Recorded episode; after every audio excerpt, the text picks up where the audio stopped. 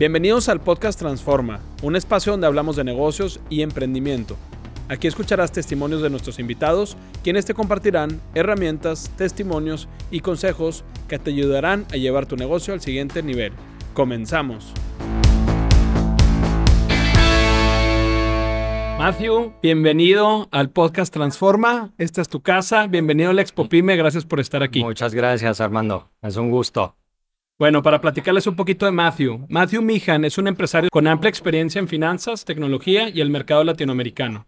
Actualmente es el CEO de Contempo, una plataforma de pagos B2B que permite a las empresas mejorar las ventas a las pymes a través de opciones de financiamiento en el punto de venta. Él es fundador y consejero delegado de tres empresas de tecnología financiera. Ha recaudado más de 50 millones de dólares en capital para empresas tecnológicas. A ver, Matthew, tu lista es larguísima, pudiera continuar. Platícanos un poquito de ti. Este, bueno, yo soy americano, nacido en Nueva York, crecí en Ohio, em, pero toda mi vida, toda mi vida profesional he tenido un, enfoque en Latinoamérica. Eh, es la primera vez que vivo en México, me mudé hace tres años a México, pero antes desde Nueva York yo fui banquero, inversionista y veía mercados latinoamericanos. Entonces estuve mucho tiempo en Chile, viví un año en Chile, viví en Argentina, veía negocios en Colombia, Perú. Em, entonces soy eh, latinoamericano en el sentido de, ser amante de, todas las culturas que tenemos en esta región y también muy interesado en, resolver problemas de, cómo hacer negocios crecer, cómo abrir mercados y eso es un poco mi historia. Excelente. Pues bueno, entonces vienes de un historial trabajando en Estados Unidos, en la banca. ¿Cuántos años estuviste allá? 15 años en la banca. Después de la universidad hice mi maestría en, Nueva York también, en la Universidad de Columbia. Y, bueno, me quedé muchos años en, la banca. yo fui trader de derivados y también portfolio manager, eh, gestión de portafolios de inversión. Em, siempre enfocado en, derivados, en mercados de crédito, de, monedas. Em, y bueno, hace siete años estoy, me cambié un poquito de, enfoque y soy emprendedor. Esta es la tercera eh, startup o empresa de tecnología que, eh, en la cual participo. Em, y, y, bueno, es, yo creo que es una ventaja haber tenido toda esa experiencia en la banca antes de lanzar un proyecto fintech que no todos los emprendedores de fintech tienen ese, esa visión de haber vivido el, el día a día, día de, manejar un portafolio de préstamos o, manejar inversiones. Entonces, siento que toda esa experiencia me sirvió para generar ideas y, y ver oportunidades de... Ahora mi enfoque siempre es cómo puedo automatizar, digitalizar eh, los servicios financieros. Y hay mucho espacio por crecer, emprender y, crear eh, productos nuevos en, todo ese ámbito. Buenísimo. Pues bueno, con tres experiencias eh, teniendo startups o negocios de reciente creación o nueva creación, platícanos un poquito de la importancia de tener socios que te sumen. Tener socios que me, que me sumen. En cuanto a socios inversionistas, socios partners, gente en el equipo, pues ¿En Contempo actual tienes socios? Sí, tenemos, somos tres socios fundadores. Eh, una es mi, mi, socia Antonia Marino, brasileña, y tenemos, eh, ella es COO de Contempo, y tenemos otro socio co-founder que es eh, Steel, que es nuestro Chief Technology Officer. Em, y yo diría que es, es, lo más importante, tener buenos socios. Em, ¿Dónde los encontraste? Bueno, Anto y yo trabajamos juntos en, otro proyecto, en una empresa que vendimos, eh, eh, que, emprendimos y creamos y, vendimos hace, hace dos años, eh, que se llamaba Centeo. Y Quesi, curiosamente, cuando lanzamos Contempo, éramos Anto y yo y no teníamos un, un Chief Engineer, un Chief Technology Officer, jefe de tecnología. Y mi mejor amigo de la universidad, eh, me dijo, ¿por qué no hablas con Quesi? Y yo, ¿quién es Quesi? Me dice, no, no lo conoces, es muy buen amigo mío. Y, em, entonces nos conectó, empezamos a hablar de, cómo nos podía ayudar y terminó enamorado del proyecto, se sumó full y ya hace más de eh, casi dos años estamos los tres liderando este proyecto, ya somos 20 personas en el equipo. Y en cuanto a socios inversionistas, tenemos un grupo muy grande de inversionistas globales. Em, nuestro eh, inversionista principal es un fondo de venture capital de Canadá que se llama Portage, que se enfoca en, solamente en fintech. Tenemos un grupo acá de acá en México que se llama Ignia, que es un, fondo de venture capital de los más antiguos en, en México. Y, y, bueno, entre otros más, hay, hay, varios participando en el proyecto que nos han respaldado para em, hacer crecer este negocio. A ver, Matthew, quiero que me platiques dices que, te, que, arrancaste ya tres empresas. ¿Qué pasó con la primera? Luego, ¿qué, ¿y qué aprendiste ahí? ¿Qué pasó en la segunda? Y luego, ¿qué pasó en la tercera? En la que actualmente estás. Creo que es una historia increíble. Uno, tiene que ser loco para hacer tres startups. Em, yo siempre cuento que después de la primera, mi esposa me, me, dijo, nunca más, nunca no vamos a hacer otro startup y ya voy en la tercera. Um, eso más que nada dice lo, el apoyo que tengo de, de mi esposa. Em, pero la primera fue eh, pues fue mi primera experiencia después de dejar la vida de, corporate life, ¿no? De trabajar en empresas muy grandes, bancos principalmente. Em, pero me encantaba la idea de crear una empresa, de crear tecnología y lanzamos una plataforma de inversión que se llamaba Dividendo. Fue una aplicación móvil eh, B2C, eso apuntábamos a, la gente em, que quería invertir en la bolsa y creamos una plataforma, trabajamos tres años en ese proyecto y pues no, a mí no me gusta decir fracaso porque aprendimos mucho, eh, llegamos a tener 45 mil clientes que invertían con nosotros y, y fue una experiencia muy buena en cuanto a abrir un mercado y fuimos de los primeros con este tipo de, de negocio. Em, al final es, es un, el mundo de, eh, ¿cómo se llama? Robo Advisor, que es asesoramiento de inversión automatizado, es muy difícil monetizar, porque lo que se cobra es un porcentaje de, los activos bajo gestión y hay que tener muchísimo. Y, bueno, eh, principalmente eso fue un fracaso de, no poder eh, cobrar suficiente para, para nuestros gastos. Entonces, después de tres años cerramos ese negocio eh, fue muy triste, pero también sentí motivado, inspirado para intentar de nuevo.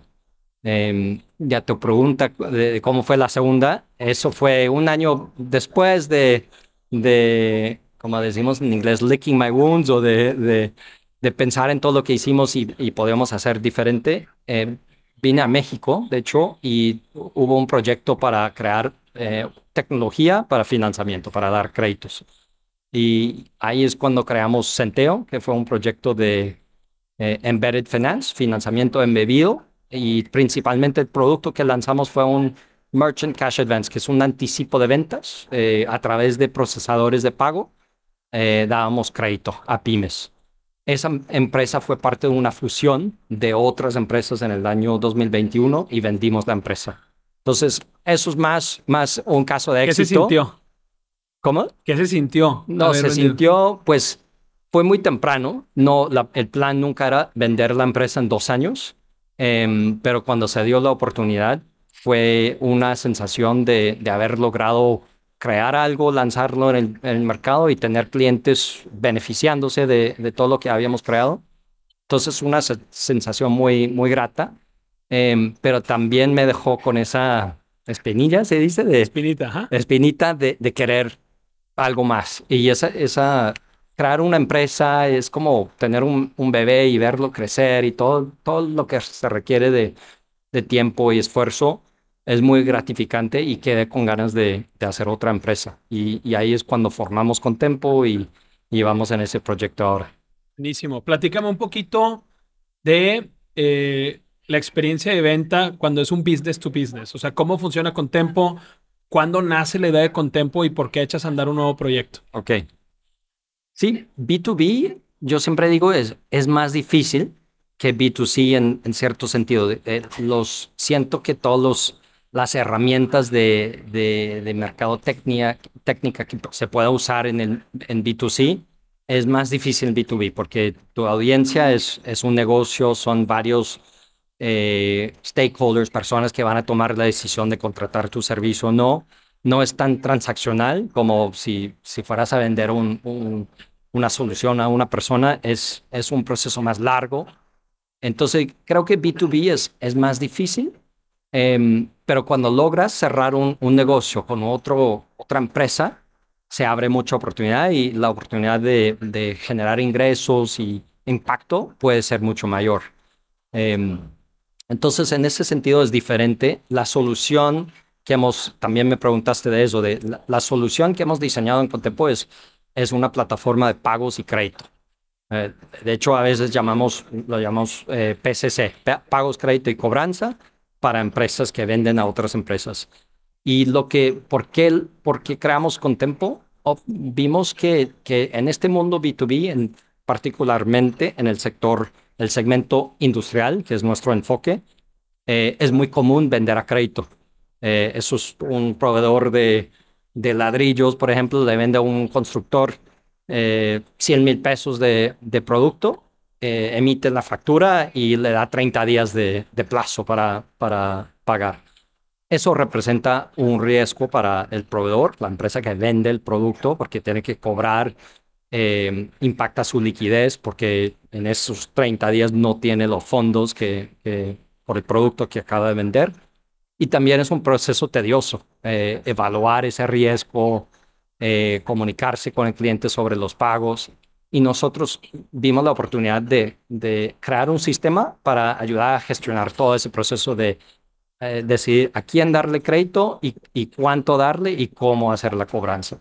En las empresas donde nosotros estamos vendiendo con ahora, muchas veces tienen tecnología o software en su área de recursos humanos, en su área comercial, utilizan CRM, un sistema para ver todos sus clientes, pero cuando llegamos al área de, de, crédito y cobranza, muy pocas veces tienen una plataforma como la nuestra donde pueden eh, ejecutar todas sus funciones y realmente es una herramienta para que esa empresa sea más eficiente y disminuya su riesgo al momento de otorgar crédito. Entonces, ese es el, un poco la, la inspiración. Más allá de eso, lo que estamos resolviendo y lo que me motiva todos los días es cómo dar crédito a las pymes, que es un tema, hace muchísimos años todos estamos mirando en, México, en, en, Latinoamérica, en muchos países es un problema. El acceso a capital para las pymes es muy, es muy, muy bajo.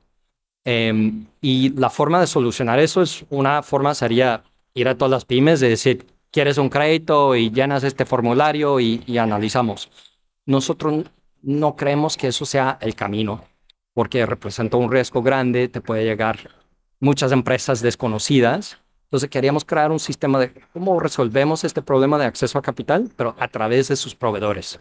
Y así tenemos más confianza, ya se conoce, las dos partes, el vendedor y el comprador ya se conocen y nosotros eh, de cierta forma utilizamos esa relación, esa data de, que existe desde antes para evaluar a la persona y otorgar más crédito y ayudarles a, crecer. Entonces, es más que nada eso otro ángulo y otro approach o forma de llegar a más pymes con, con financiamiento.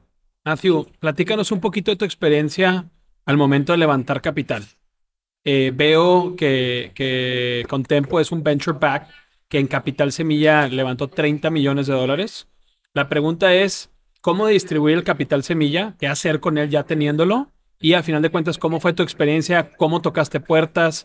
¿Cómo llegaste a una evaluación? ¿Nos puedes platicar un poquito de eso? Sí, eh, claro. Es, es, es un proceso muy competitivo porque muchas empresas quieren buscar financiamiento, sobre todo venture, venture capital puede ser un monto importante para arrancar, formar un equipo, lanzar un producto. Entonces, muy competitivo. Creo que una cosa importante es entender eh, que estas personas que van a invertir en tu, compañía son, van, a ser tus, van a ser tus socios. Eh, además de darte capital, te van a dar eh, consejos, te van a guiar, te van a ayudar con muchos temas. Entonces es muy importante que que el emprendedor, la persona levantando capital, también tenga esa visión de yo no quiero levantar capital de cualquiera, también quiero quién es esta persona, quiere trabajar con nosotros, realmente cree en este proyecto o está simplemente eh, poniendo capital en diferentes inversiones. Y eso fue siempre nuestro, nuestra visión, fue buscar partners de, para, para trabajar con nosotros a largo plazo, porque va a haber ups and downs, una experiencia que ya tuve de, de, a veces todo no funciona perfecto y, hay que tener buenos, buenos socios en esos momentos.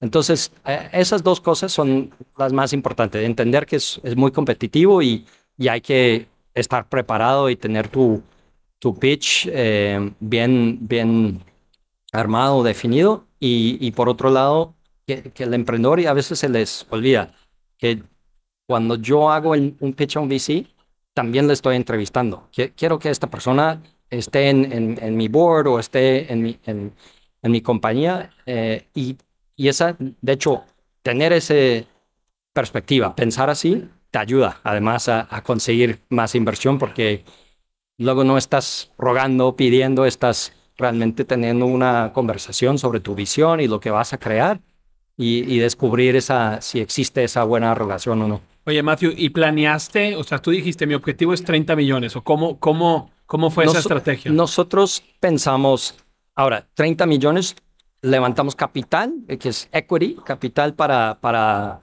la operación, y capital deuda, que es para fondear nuestra operación de crédito. Entonces, son dos tipos de capital que hemos levantado. La gran parte de esos 30 millones vamos a usar para fondear nuestra cartera de crédito. Eh, y eso es, eso es otro tipo de, de capital, otro, otro proceso de, de, de pitch. Em, el equity, eh, habíamos pensado en levantar al principio 3 millones. Eh, tuvimos la buena fortuna de, de recibir muchísimo interés em, por inversionistas de todas partes del mundo y terminamos levantando seis y medio en, en, la parte de equity. Entonces los otros 25 fueron deuda pero esos 6 millones, lo que es difícil levantar, pero cuando se logra es, te da esa, esa capacidad de ejecutar y crear el equipo y, tener esa como camino. Em, e, el oxígeno más que nada. Yo, yo veo muchas veces que la equity es oxígeno para tu negocio, es, es, espacio para em, crear el producto y... y atraer buen talento. ¿Mm? Atraer buen talento es, es otro punto muy importante. Eh, en cuanto a las operaciones, decides México eh, o, estás también en Latinoamérica, ¿cómo, ¿cómo vas decidiendo la expansión o el crecimiento en tu empresa para poder abrir nuevos lugares? Es una buena pregunta porque siempre, y, por mi experiencia que yo he trabajado en, vivido en muchos países de la región, veo que Contempo tiene oportunidad de, de, atender a, a empresas de, de diferentes países. Estamos en México es un mercado enorme, tiene muchísimo potencial, tiene tailwinds importantes como el nearshoring y una tendencia de, de, crecimiento muy, muy buena. Em, entonces, cuando tienes esa visión de me encantaría lanzar con Tempo en más países, pero es realmente difícil lanzar en un solo país y, y por el momento vemos tanta oportunidad en México que nos vamos a enfocar aquí. En el futuro puede haber eh, esta posibilidad de, hacer una expansión. De hecho, tenemos, es algo interesante porque lo que nos va a llevar a, por ejemplo, Colombia o Chile, seguramente van a ser nuestros clientes actuales, eh, que tienden a ser empresas con operaciones en más países y a veces eh, nos dicen, estamos muy contentos con esta solución, ¿cómo podemos llevar, uh, llevarla a la operación en Chile o en Colombia, por ejemplo? Excelente. ¿Dónde ves a Contempo en cinco años? Es una buena pregunta. Em, yo creo que si Contempo puede llegar a tener miles y miles de, clientes, porque realmente el segmento donde nos enfocamos, que es el sector industrial, es, muy, es un mercado muy fragmentado, en el sentido de que hay muchos distribuidores, proveedores, eh, mayoristas eh, en la cadena de suministro. Y en todas esas etapas o, o, todos esos puntos de la cadena, cadena, de suministro se necesita financiamiento y hay una escasez de, capital. Eh, entonces tenemos, con Tempo, tiene esta, esta, esta visión de llegar a muchas empresas. Eh, primero acá en México, y a tu pregunta, en, en cinco años sí veo que, que podremos estar operando en más países. Em, con un impacto a, miles y miles de pymes con, con esta solución. Excelente. Oye, ¿cuándo y cómo validaste tu MVP? Creo que es una de las preguntas en donde este miedo Sí. del emprendedor, estás eh, angustiado, no sabes si estás llegando al mercado correcto. Platícanos un poco de tu experiencia. ¿Cuándo fue el momento en que dijiste, ya, mi MVP, ahora sí, hay que apostarle todo Lo- a este proyecto? Lo antes posible es la respuesta. Es si, si trabajas muchísimo tiempo en tu MVP, ya es muy tarde. Es lanzar, eh, es entender el problema, entender, tener una, una tesis o una hipótesis bien formada eh, y salir a hablar con esos clientes y presentarles una solución, aunque sea escrito en, en un papel o una servilleta. eh, yo lo veo así. De hecho, con Tempo, que es ahora hemos creado un, toda una plataforma para procesar pagos y crédito. Es un sistema bastante sofisticado, tiene mucha complejidad eh, en cuanto a tecnología, conexiones. Hemos creado un suite de APIs, de APIs para hacer conexión eh, directamente a las bases de datos de, de nuestros clientes. Pero antes de crear esas, eh, esas APIs, eh, usamos WhatsApp. De hecho, a los primeros clientes les dijimos, ¿te gustaría tener crédito en el punto de venta? ¿Te gustaría? Si decían que sí, ya les, les vendíamos el producto, obviamente explicando, no tenemos el API, pero tenemos un grupo de WhatsApp y podemos aprobar y hacer el checkout vía WhatsApp. Entonces, eso es una idea de, así fue nuestro MVP, que hoy en día es, es una plataforma muy completa y antes era un grupo de WhatsApp. Em, creo que ese, ese es el, un buen ejemplo de cómo es un MVP, es llegar al cliente, solucionar su problema sin desarrollar mucha tecnología, porque si no vas a gastar mucho tiempo y ¿Y esto fue antes o después de, recibir inversión? Fue, eh, levantamos angel funding como Ajá. una primera ronda para, para los primeros gastos e inversión en la compañía y con eso fue suficiente para formar un pequeño grupo, crear este MVP y llegar al mercado. Entonces, eh, Contempo se formó enero 2022. En febrero ya teníamos los primeros clientes y estuvimos haciendo operaciones desde, desde el principio. Y, y creo que ese approach esa em, pensar en cómo lanzar lo antes posible te ayuda a levantar capital semilla. Eh, la otra pregunta que me hiciste, ¿cómo levantaste el seed round? Nos ayudó mucho el hecho de llegar a esos pitch con un VC, decir, ya tenemos clientes, ya tenemos un producto y ya tenemos eh, revenue, ya estamos facturando. Muy, muy importante. Y la única forma de hacer eso es lanzar un MVP. ¿Y los inversionistas son de Estados Unidos o de México o de los dos? De, de varios países. Tenemos inversionistas de, de, de Londres, de Canadá, de Estados Unidos, de México, em, principalmente de esos, esos países. Para los emprendedores que tienen una startup, ¿qué porcentaje de la empresa debes de vender en Angel Fund al principio, luego presemilla, semilla, A, B? Varía mucho. Yo diría que en general un angel primera ronda no quieres vender más de 10, máximo 15%. Eh, y luego una semilla, si es una buena ronda y, buenos inversionistas, a lo mejor vas a vender 20, 25%, 20, 25, puede ser hasta más. Y, y bueno, as- de ahí tiende a bajar, ¿no? Lo que buscas vender en una serie A es 20%, serie B 15 a 20 y si llegas a serie D, E, estás vendiendo 5, 5 a 10%. Entonces es, es un tema importante porque quieres levantar capital, pero tampoco quieres diluir todos los inversionistas actuales con, con vendiendo demasiadas acciones. ¿Cuál es tu rol día a día como CEO? O sea, ¿cómo mantener a tu equipo motivado? ¿Cómo, o sea, como son decisiones tan rápidas y es un crecimiento muy acelerado, ¿cuál es tu rol día a día como CEO y cómo eh, contratar el talento adecuado? Bueno, el rol del CEO es, es un poco de todo eh, y sobre todo en esta etapa, que es early stage, eh, seed funded. eh, llevamos menos de dos años en el proyecto. El, el trabajo principal es estar con los clientes eh, todavía. Eh, hemos hecho mucho trabajo para entender su problema, sus pain points, qué es lo que más les duele y cómo podemos solucionar esos problemas. Eh, y es lo más importante, lo que, lo que puede hacer un CEO es estar muy cerca del, del cliente, eh, en la operación, estar en el campo, Estamos aquí en esta expo para conocer gente, conocer eh, posibles clientes. Em, eso es primero. Y segundo, tercero, que son iguales de importantes, es em, poner la visión o ser muy, em, ¿cómo se dice? Vocal, como hablar mucho de, de, la visión de la compañía, a dónde queremos llegar y el por qué, porque eso, eso ayuda a inspirar a los que, que quisieran trabajar en la empresa o los que ya están a los, los accionistas. Entonces, hablar mucho de, de, por qué estamos haciendo eso y dónde, dónde vemos que, que podría llegar. Y tercero es, es poner eh, metas eh, y muy de corto plazo.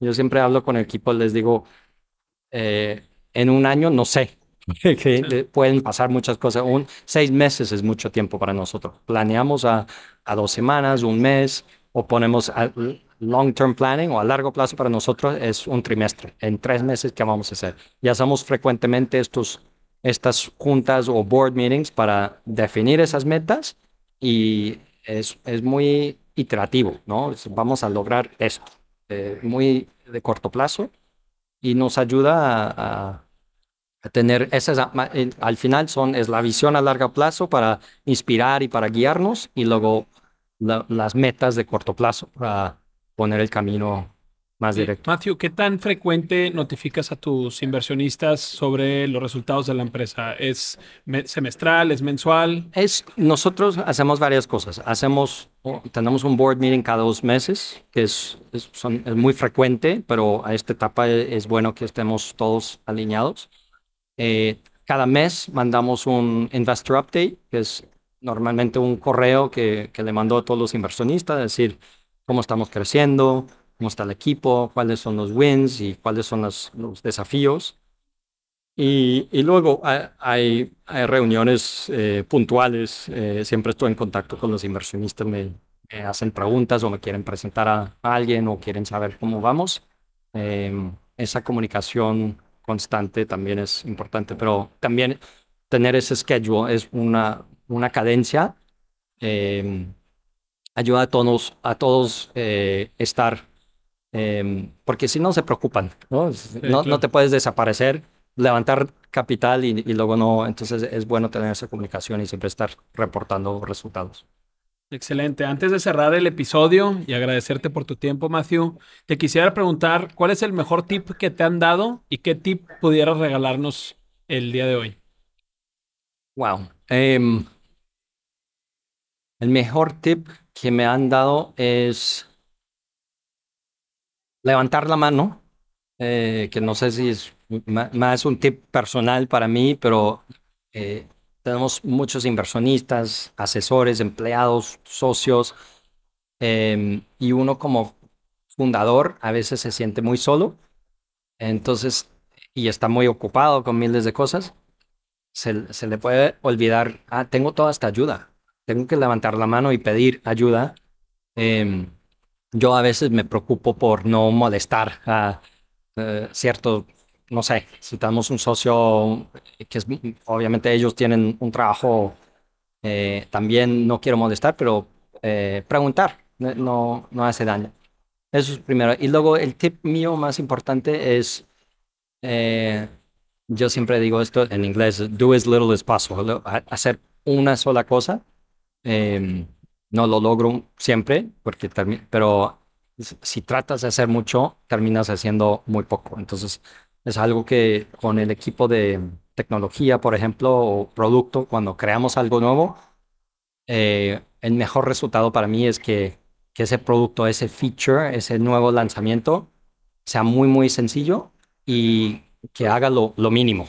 Eh, similar a ese proceso de desarrollar un MVP, hacemos lo mismo con los features. Lancemos algo sencillo, simple, fácil de describir y me gusta cuando los clientes, el feedback o la recepción es más, eh, me gusta, pero me gustaría que hiciera más cosas. Eso para mí es el feedback ideal de, de un cliente, porque eso significa que logramos ese balance entre entregar valor y no complicar eh, el proceso, porque y es un, es un es algo que aplicamos en todas las áreas, en operaciones, en producto, en ventas.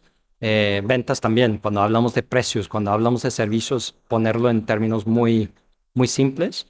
Em, y es hacer, hacer lo mínimo, no, no en el sentido malo de, de, ser eh, perezosos, sino hacer lo mínimo para, para agilizar todo ese proceso de iteración, que es eso es lo que es un, una startup, es un casi como un experimento de abrir un mercado con un producto nuevo.